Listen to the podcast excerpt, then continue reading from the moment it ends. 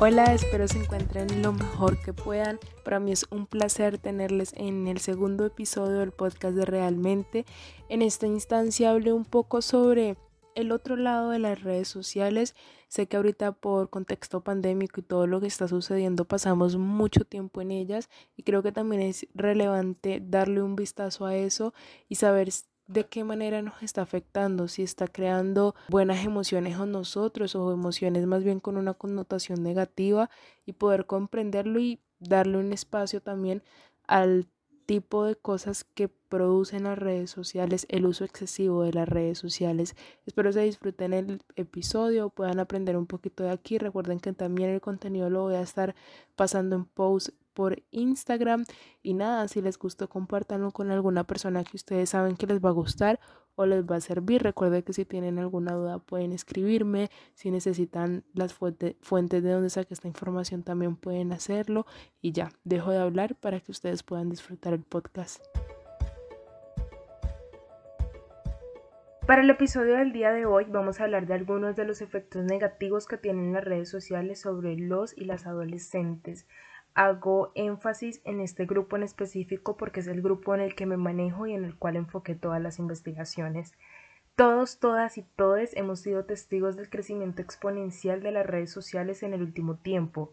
Además, también sabemos que tienen múltiples beneficios, como difundir información, comunicarnos con otras personas, compartir experiencias, expresarnos, crear amigos, amigas, amigues, generar espacios cómodos, aprender y entre otros. Pero las redes en las que sucede más interacción entre las personas o en las que la vida de las personas se encuentran más expuestas como Instagram, Facebook y Twitter también pueden tener efectos negativos e influir en la manera en la que las personas interactúan y en la manera en la que nos vemos y nos tratamos a nosotros y nosotras mismas. En el 2017, en Reino Unido se realizó un estudio a 1.500 jóvenes entre 11 y 25 años.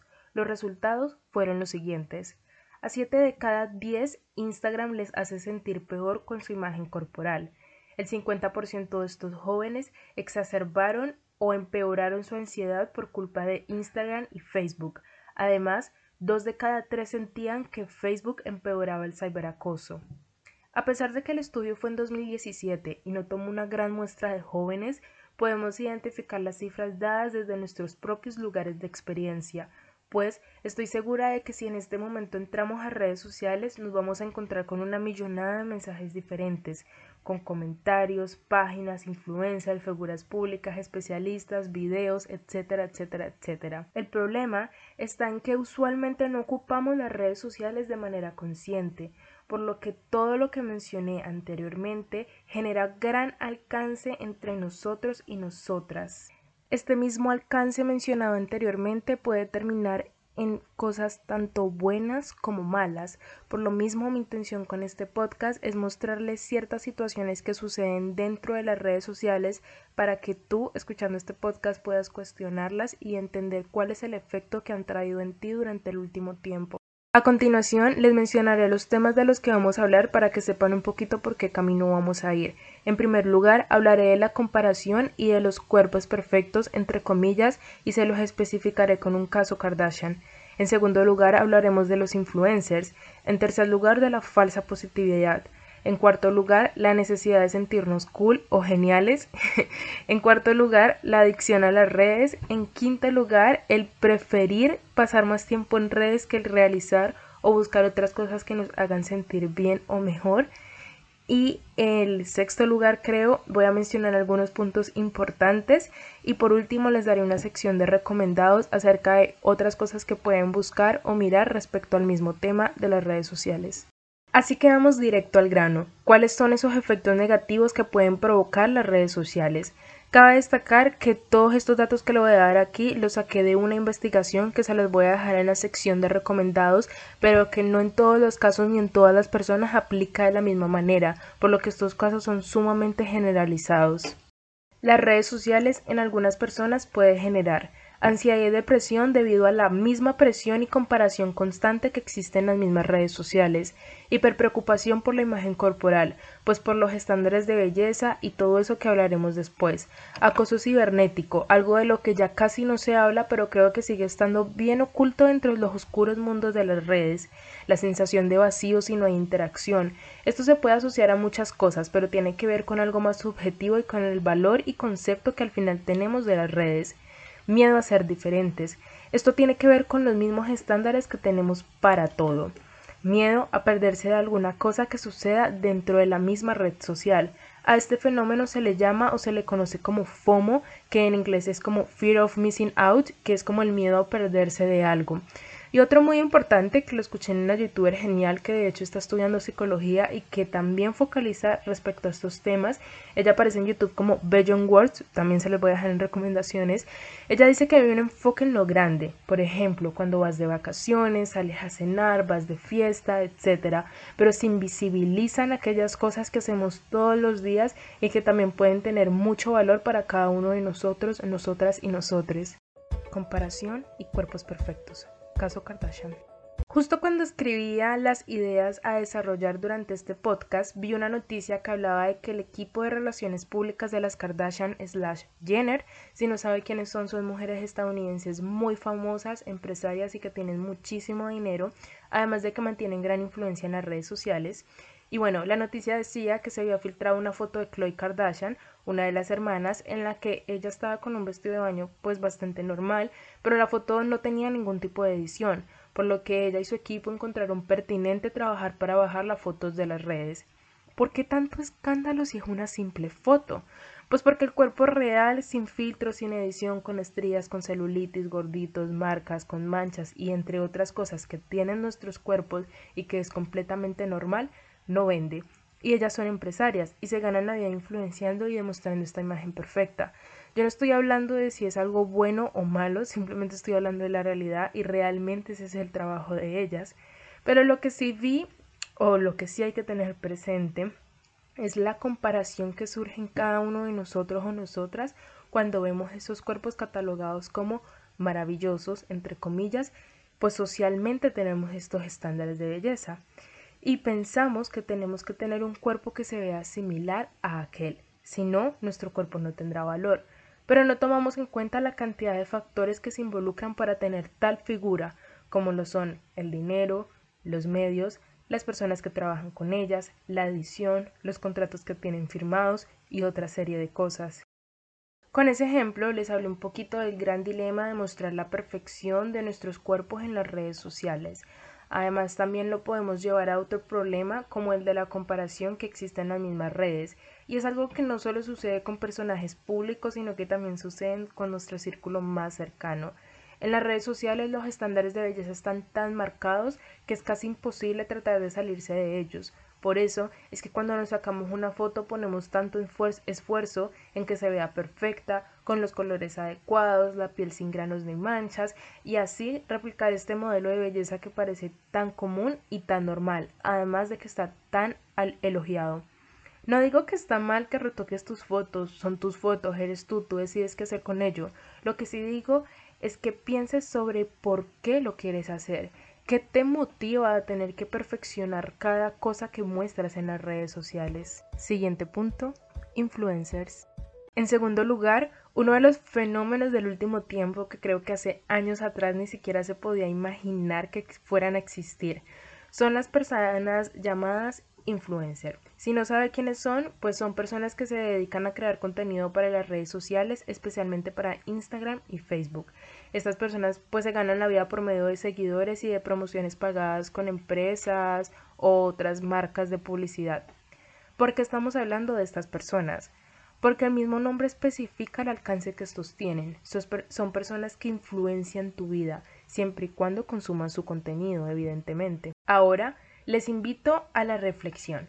Piensen en algún influencer que hayan visto. ¿Qué tipo de mensajes da este influencer a su audiencia? Qué tipo de conductas propicia, qué tipo de alimentación fomenta, cómo se refiere a otros cuerpos u a otras personas. Dentro de la normatividad de las redes sociales y producido por los mismos estándares que venden, los, las, les influencers, en su mayoría, sé que existen excepciones, replican los cánones de belleza que hemos visto y replicado durante toda nuestra vida. Ejemplos. Hay influencers, porque les he visto, que mantienen hablando de la dieta que hacen, los alimentos, entre comillas, saludables, los mil trucos para bajar de peso, el ejercicio mágico que te hará marcar el abdomen, cómo conseguir esos brazos musculosos, la sentadilla galáctica que te hará tener los glúteos perfectos, el sumito que te ayudará a verte con una silueta marcada y así un montón de cosas más que están haciendo que las personas cada vez más se acerquen a uno de los mayores trastornos que hemos evidenciado en el último tiempo, los trastornos de conducta alimenticia o alimentaria. Estos trastornos son a costa de toda esa cultura de dietas que hemos escuchado durante años, que realmente son falsas y no funcionan. Si quiere corroborar esta información, en la sección de recomendados le digo cómo hacerlo y por medio de quién hacerlo. Además, Toda esta cultura de dietas provoca una serie de desórdenes alimenticios en las personas que termina por afectar la integridad tanto física como mental de nosotros y nosotras mismas. En el caso de los y las adolescentes es aún más perjudicial, pues nosotros nos encontramos en una etapa de desarrollo, conocimiento, exploración y creación de la identidad. Ahora para terminar el tema de cómo estos influencers generan gran alcance en nuestras vidas, Pensemos en cuántas cosas que hemos visto en redes hemos replicado. ¿Cuántas dietas que has visto de influencers has hecho? ¿Cuántos alimentos has dejado de comer para obtener la figura ideal? ¿Cuántas fajas has pensado en comprar para marcar la cintura? Es importante que si vamos a consumir contenido de estos influencers, sepamos qué es marketing. Ustedes no se imaginan el alcance que tiene el marketing. Personalmente creo que es una de las prácticas más peligrosas para las personas, porque el marketing te crea una necesidad y te vende la solución. Con los influencers es lo mismo, te hacen pensar que necesitas tal cosa y justo él o ella lo promociona y tú inconscientemente terminas aceptando el producto y aceptando el mensaje y la necesidad que te está creando. Como decía, es importante que si vamos a consumir contenido de estos influencers, porque obviamente hay algunos que son muy divertidos y tienen contenido bastante chévere, entendamos que también todo esto equivale a una estrategia de marketing, a un negocio, a lo que más vende y que obviamente no les vamos a culpar por sus prácticas. Aquí la idea no es crear odio sobre nadie, es simplemente que te des cuenta si esto ha sido positivo o negativo para tu vida. Bueno, también aclarar que obviamente no todos, todas, todos los influencers hablan sobre cuerpos o cultura de dietas. A lo que quiero llegar es que de diferentes maneras el influencer llega a convencerte de pensar de alguna manera, de comprar alguna cosa, de criticar a alguna persona y tú debes tener el suficiente coraje y conciencia para darte cuenta de que no todo lo que dice una persona es verdad. Estoy incluyéndome obviamente porque la idea de todo esto es que cuestiones todo lo que yo voy diciendo. Tercer punto, falsa positividad. Pasamos a uno de los temas que hemos visto todos, todas y todos en el último tiempo y es la falsa positividad que existe en las redes sociales. Con esto me refiero a aquellos posts, mensajes o personas que hablan de que todo estará bien, de que puedes lograrlo todo, de que todo se puede con fuerza de voluntad, etc. Es importante comprender que estos mensajes son buenos o malos dependiendo de la persona, es decir, su valoración es subjetiva, además de que para algunas personas funcionan y pues para otras no. Pero hay que tener muy presente de que existe la positividad tóxica y de que no todo en nuestras vidas es color de rosas. Tampoco de que no todas nuestras vidas depende de nosotros o nosotras mismas, y más aún si somos menores de edad que conviven con nuestros apoderados legales. A lo que voy con todo esto es que hay que dejar de repetir estos patrones que llegan hasta romantizar la tristeza. Tenemos que darle el espacio a todas las emociones que podemos llegar a sentir, desde la rabia, la tristeza hasta la felicidad y otras escenas de emociones que existen. Este problema quizá te parezca un poco exagerado de mi parte, pero lo digo porque siento yo como consumidora del contenido de las redes sociales que estamos romantizando y normalizando cosas que no son ni románticas ni normales. Y con el tema de la positividad tóxica o falsa, es importante entender que no siempre depende todo de la garra o el esfuerzo que le pongas a las cosas. Existen los trastornos y enfermedades mentales Existen situaciones en las que todo se torna muy difícil o imposible y las personas no siempre vemos todo de la misma manera. Por eso es importante que dentro de los contenidos que existan en las redes también seamos capaces de ver eso y de comprender que lo que para mí funciona, para otra persona funciona de manera diferente o simplemente no funciona. Ahora, además quería contarles que esa es una de las razones por las que dejé de hacer tantas frases bonitas, porque eran frases muy cliché y recaían en una situación muy de burbuja o privilegiada que no tienen todas las personas. De nuevo, no estoy diciendo que odiemos estas frases y que nunca jamás en nuestra vida las volvamos a compartir, porque hay frases que realmente considero que son lindas y realistas. Lo que sí digo es que dejemos de culpar a las personas con las que sus realidades no encajan con la frase que entendamos que existen personas que lo ven de manera diferente y con él les podemos culpar, que entendamos que existen otra serie de problemas o trastornos que afectan la manera en la que las personas ven las cosas y que no siempre esto es culpa de ellos. Cuarto punto, la necesidad de sentirnos cool. Bueno, pasamos a uno de los temas que más me interesan analizar porque si nos vamos a, los inicios de las redes sociales, el lema de estas eran unir a las personas, poder conectarnos con personas de todos los rincones del mundo. Después fuimos adecuando las redes sociales a nuestras necesidades y en todo este proceso los creadores e inversionistas de las redes, porque recordemos que las redes también son un negocio y eh, que detrás de ellas hay un montón de inversores con dinero esperando poder duplicarlo se dieron cuenta lo chismoso o en chileno caguineros que somos y por eso fueron adecuando las redes para que se permitiera compartir más cosas y por consecuente pasar más tiempo en ellas. Aquí es cuando Instagram roba la idea de las historias de Snapchat o también cuando amplían sus permisos para poder hacer llegar notificaciones a nuestros teléfonos. En fin, así un montón de actualizaciones que permiten que logramos pasar, logremos pasar más tiempo en redes con la excusa o mejor dicho la motivación de que estamos viendo y o interactuando con otras personas. Y entonces nosotros o nosotras, pues no todos obviamente, vimos que molaba mucho poder parecer cool y que eso hacía llegar a más seguidores y que te hacía ser o parecer un ser humano más interesante o digno de atención, pero que también para eso debíamos cumplir con ciertas cualidades, pues obviamente no todo el mundo puede ser cool. Esto lo digo en un tono irónico, irónico para que se entienda, porque de hecho ni siquiera sé cuál es el concepto que tenemos de una persona cool, entre comillas. El tema es que entre una persona más se acercara a estos requisitos de persona cool, más cool era, perdónenme por repetir tantas veces cool. Y bueno, eso fue genial hasta que nos dimos cuenta del daño que estaba causando, tanto en las personas cool como en las que no se mostraban tan cool. Bueno, ustedes se preguntarán, ¿cuál es el problema con eso?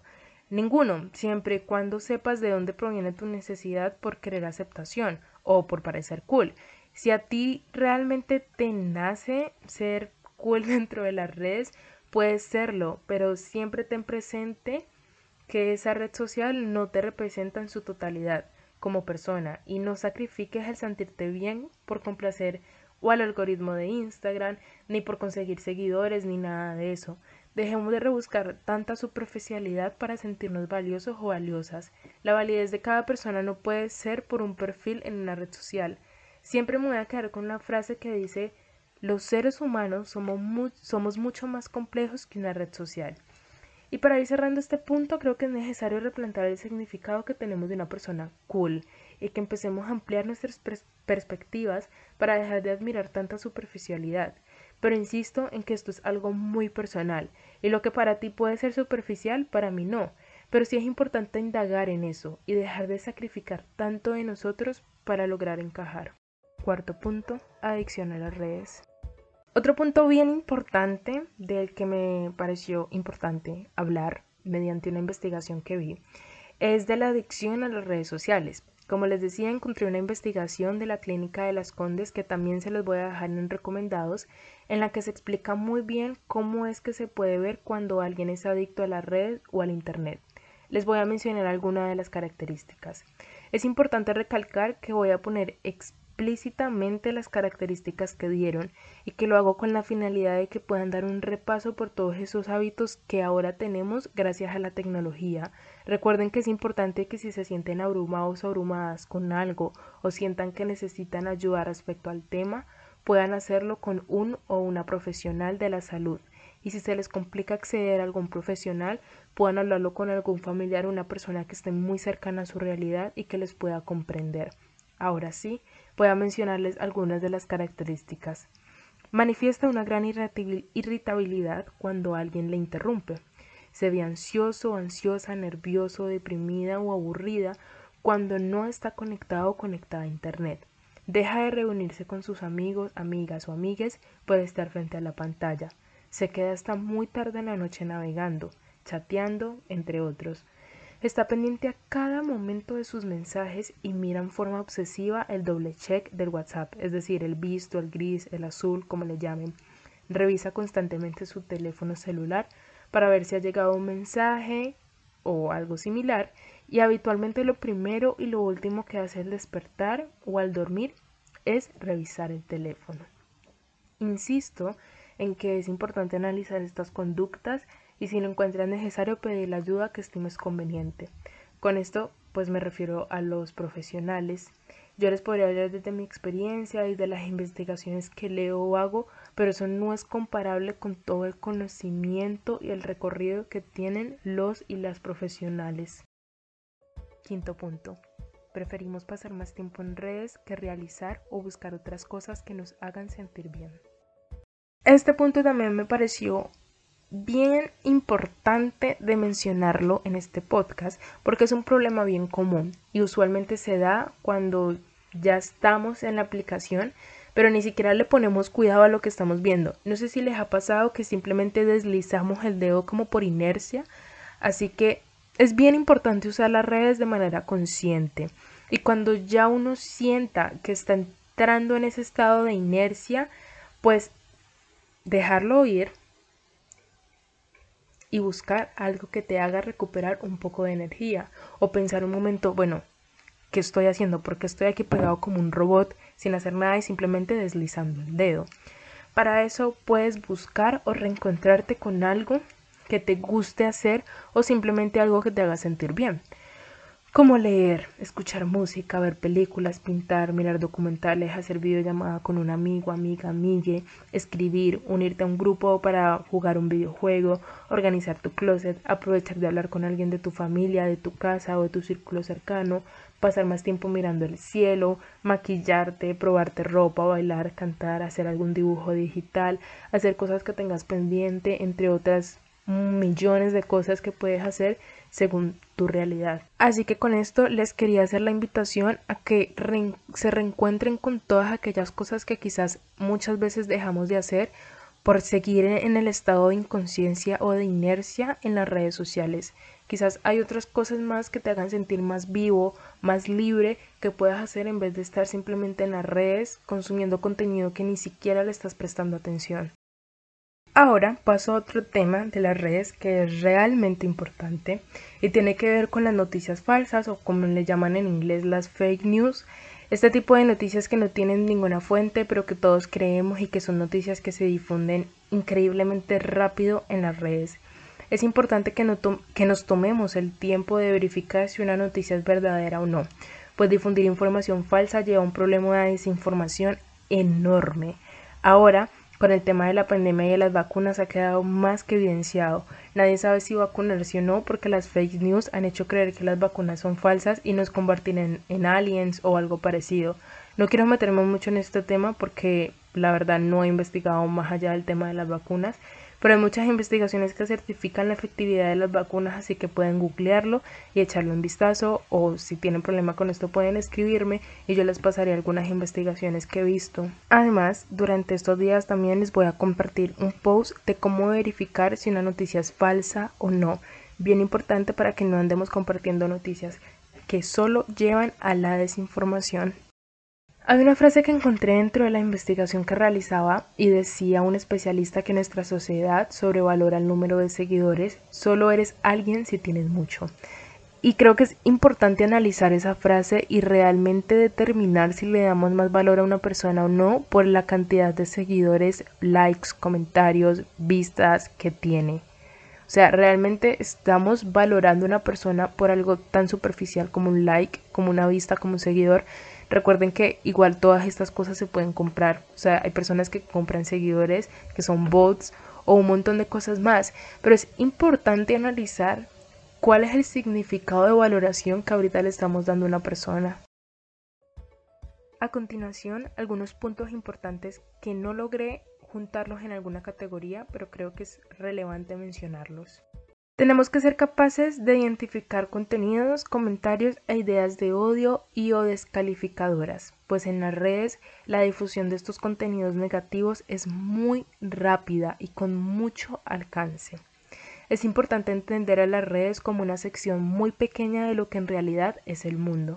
De hecho, aunque no lo crean, solo el 45% de la población mundial tiene acceso a redes sociales, es decir, menos de la mitad de la población, lo que deja en clara evidencia de que en las redes se invisibiliza otra serie de ideas, respuestas, realidades, otros estilos de vida de personas. Lo que quiere decir que las personas que habitamos en las redes no nos podemos quedar solo con esa idea de mundo, porque el mundo es mucho más amplio que las redes sociales.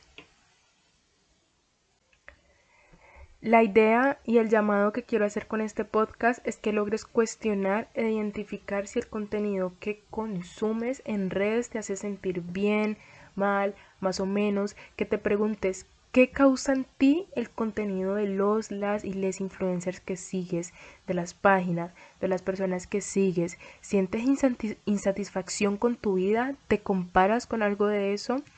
Lo que se muestra en redes son fotografías, videos de un porcentaje muy mínimo de nuestras vidas. Las redes sociales no te definen ni a ti, ni a mí, ni a nadie.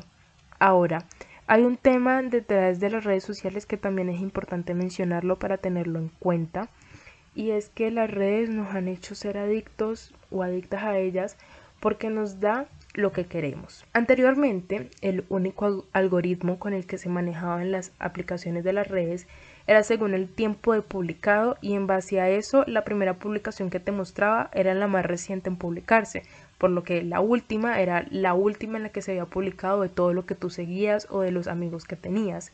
Ahora, el, el algoritmo funciona en base a lo que, con lo que tú más interactúes. Es decir, te muestra lo que tú quieres ver, independiente de la fecha de publicado. Esto ha ocasionado que las personas al final nos refugiemos dentro de una burbuja en la que solo vemos lo que creemos que está bien.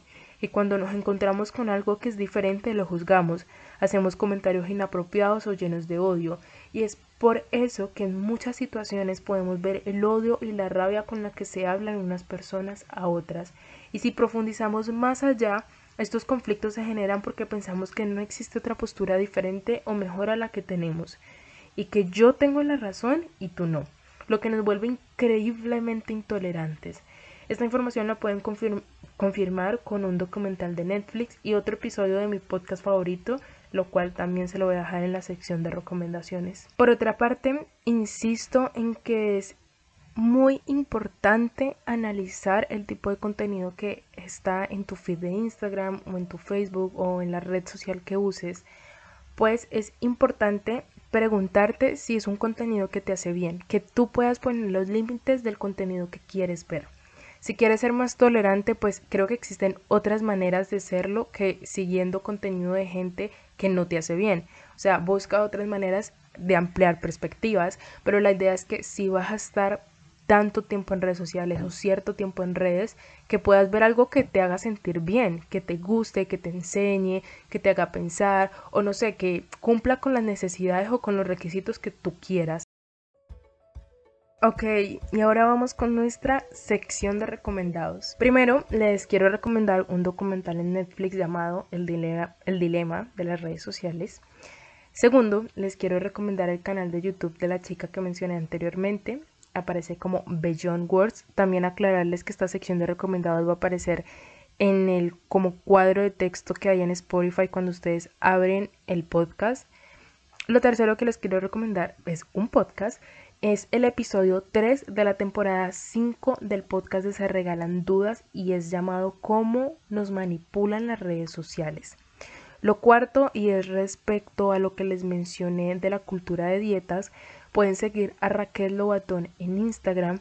Es una nutricionista incluyente. El contenido que comparte es increíble, desmitificando un montón de cosas que nos han dicho respecto a nuestros cuerpos y la validación de ellos, todo con información 100% verídica de investigaciones recientes, así que les invito a seguirla porque realmente es increíble toda la información que comparte. Además, pues espero que con este podcast puedan hacerse ciertas preguntas de cómo las redes sociales han afectado en sus vidas y qué efectos negativos es lo que han traído. Pueden escribir esto o bueno, como ustedes prefieran. Además también les quería compartir algunas de las prácticas que he hecho o que sé que pueden servir porque lo he escuchado de especialistas, psicólogos y todas estas personas. Algunas de las cosas que les puede servir es quitar las notificaciones de la barra de tareas, es decir, desactivar las notificaciones de las redes sociales. Esto definitivamente queda un antes y un después pues ya no vas a pasar súper enfocado en qué mensajes te llegan, qué notificaciones nuevas tienes y así es muy bueno y muy efectivo. Lo segundo es estar consciente del tiempo que pasas en redes. Ahora muchos celus tienen la opción de que puedas ver cuánto tiempo pasas y también limitarlo. Esto es muy bueno, pues te permite saber realmente cuánto tiempo estás pasando en redes y cuánto de ese tiempo pues estás aprovechando o qué otras cosas podrías hacer durante este tiempo o si realmente te hace bien el tiempo que pasas ahí en las redes, que tú lo vayas definiendo según tu realidad. Y otra cosa bien importante es dejar de seguir cuentas o personas con los que no te sientas a gusto. Es muy fácil la verdad, es un proceso quizás bastante largo pero que vale la pena. Y lo cuarto es buscar pasatiempos que puedas hacer, que puedas hacer fuera de las redes, cosas que te hagan bien o que le hagan bien a tu espacio. Aquí esto es súper subjetivo y depende realmente de lo que tú quieras ver o lo que vayas a querer hacer o si realmente quieres pasar más tiempo en las redes. Yo tampoco estoy tratando de decir que dejemos de pasar tiempo en las redes, simplemente que lo hagas de manera más consciente y que sea un tiempo grato para ti y en un tiempo donde tengas que sacrificar tantas cosas de ti. Así que bueno, este podcast ha llegado a su final, más o menos así va a ser el formato cuando yo haga podcast sola, em, porque también van a haber muchos invitados en este podcast. Eso, espero les haya gustado, les haya servido de algo, cuestionarse al menos una cosita. Recuerden ser muy amigables con su proceso. Si van a querer pasar más tiempo, menos tiempo en redes, háganlo muy despacio, no vayan de la noche a la mañana a tratar de pasar cuatro horas menos en redes sociales. Vayan a su tiempo, con calma y bueno, voy a estar compartiendo durante esta semana mucho contenido en realmente en la página de Instagram que les va a ayudar un poquito también organizarse con todo este tema de las redes sociales. Así que espero que les hayan gustado. Si tienen alguna duda, saben que me lo pueden hacer. Y eso, cuídense, tengan linda semana.